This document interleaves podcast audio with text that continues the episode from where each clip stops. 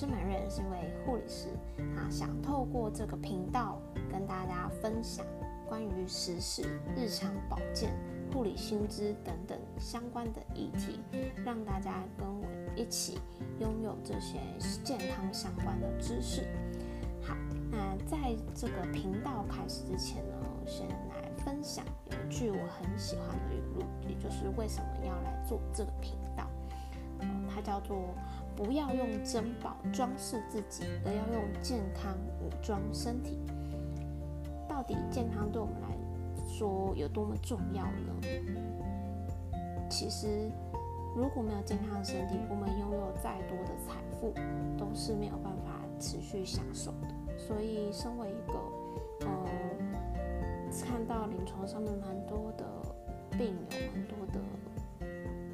是，蛮多的一些。生命的无常的巡回的过程当中，就觉得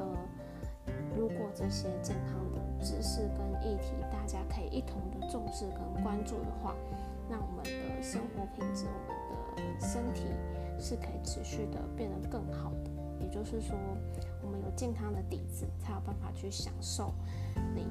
在这个世界上拥有的财富。好。那废话不多说，我们今天呢就想跟大家来聊一个叫做病毒，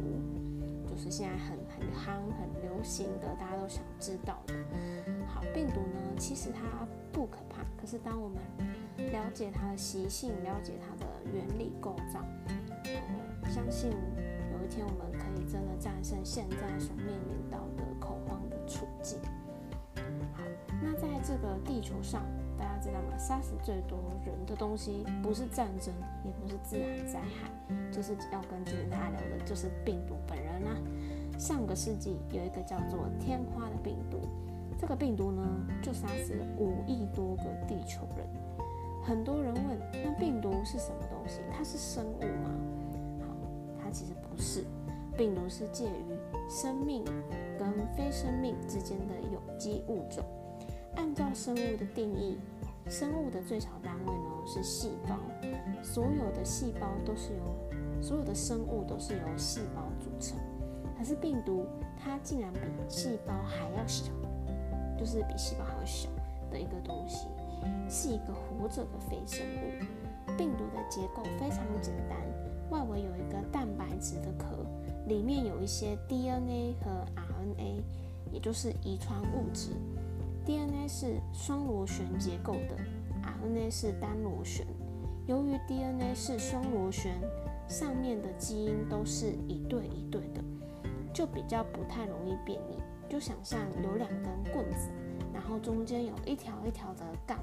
那它就成，它是一个螺旋体。那也就是说，这两条棍子跟那一条一条杠形成了一个蛮好保护的机制，所以 DNA 本身呢是不太容易变异。但 RNA 跟 DNA 不同，RNA 是一条长链的条状，单一条它并没有任何人跟它配对，所以非常容易变异，它就少了那另外一半的棍子。所以这次的新冠病毒，它就是属于 RNA 病毒。病毒它是寄生的，必须要活在，就是要在活着的生命体上才可以维持它的活性。不同的病毒会生活在不同的动物身上，动物呢就是病毒的自然宿主。它如果在宿主里面，就不会发生自然的危害。比方说，SARS 病毒在果子狸身体里面，艾滋病病毒在黑猩猩身上。他们只要在宿主里面，就会活得非常的安全。所以现在的新冠病毒也是，它只要在一个有活着的宿主身上呢，它就可以显得非常的安逸，非常的不需要担心。它只要找到下一个宿主，它就可以继续活着。好，那在台湾的新冠病毒主要流行的呢，还是以 Delta 病毒为主，就是从英国来的这个 Delta 病毒。在 Delta 肆虐之际，就是在世界都有充满着 Delta 的这个病毒之外，又出现了个新的，叫做 Lambda。这个 Lambda 引起公共卫生部门和管专家的关注，因为该病毒体在全球的至少三十个国家发生感染的病例，就是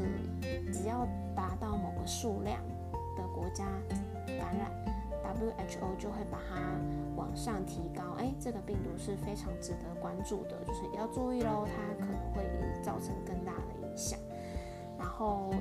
对此就开始有更多的研究，在对于 Lambda 这个研究，研究说为什么它会快速的蔓延。这个 Lambda 它源自于南美洲的秘鲁，在秘鲁的算是致死率最高的一种病毒，是在二零二零十二月出现的，在当时叫做 C 点三七变种病毒，它现在在。南美洲造成疫情恶化，并且快速的影响到邻国的智利。在智利的 Lambda 病毒占了新增病例的三分之一。接着，这个病毒横跨大西洋，到了法国、德国、英国等欧洲国家，土耳其以及埃及接着遭殃，再跨印度洋传到了澳洲。在六月十五日被 WHO 宣布此病毒为待观察变种病毒时，观呃科学家观研究到巴西第一位 Lambda 染疫者，发现 Lambda 用来感染人类的棘蛋白中出现了有八个新的突变位点，与其他的变种病毒相比，非常的不寻常。因此提出这个变异可能提升感染宿主的适应性，研判会比原本的 Delta 更危险。那秘鲁专家还说到，去年十二月大约只有二两百多宗，今年的三月就突增了，激增了一半。确诊病例中有八十二趴都是 Lambda 引起的，在短时间内就成为了秘鲁的主。秘鲁、智利这个地方的主流病毒，在智利大学一项研究发现，Lambda 的传染力之强大，甚至比英国的 Delta、巴西的 Gamma 更加厉害，竟然还可以逃避两剂的中国科技疫苗产生的抗体。也就是说，这个疫苗它已经强，这个呃病毒已经强到让疫苗已经对它保护力下降很多了。好，那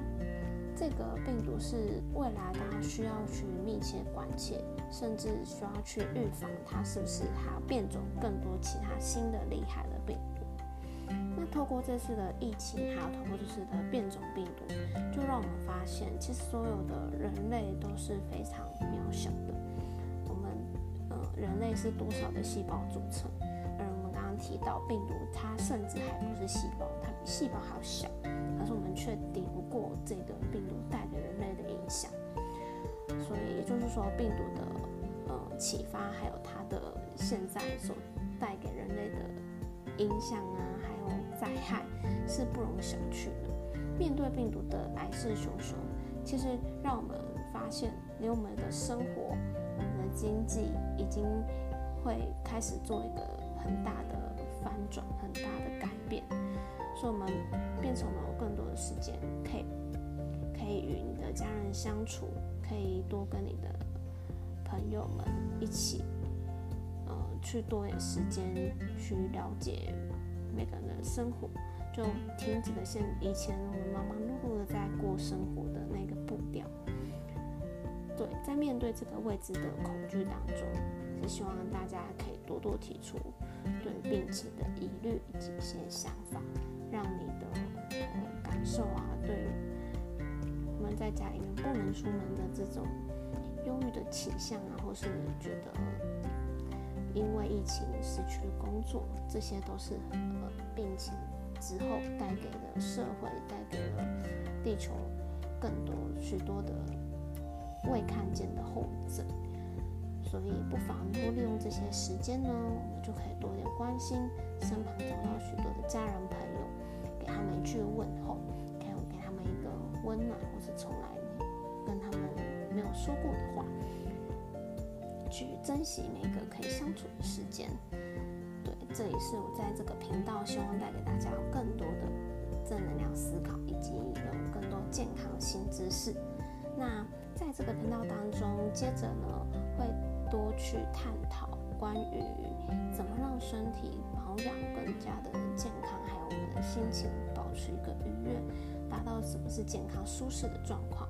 会利用我的呃护理的知识，还有健康的一些新的研究的有效的方式，让大家可以明白。那也希望大家可以常常的来听我频道，喜欢我的频道呢，可以在这个 podcast 上面多跟我做一些交流跟互动。那呃我是 Marian，那希望大家可以持续的关注。好，谢谢大家。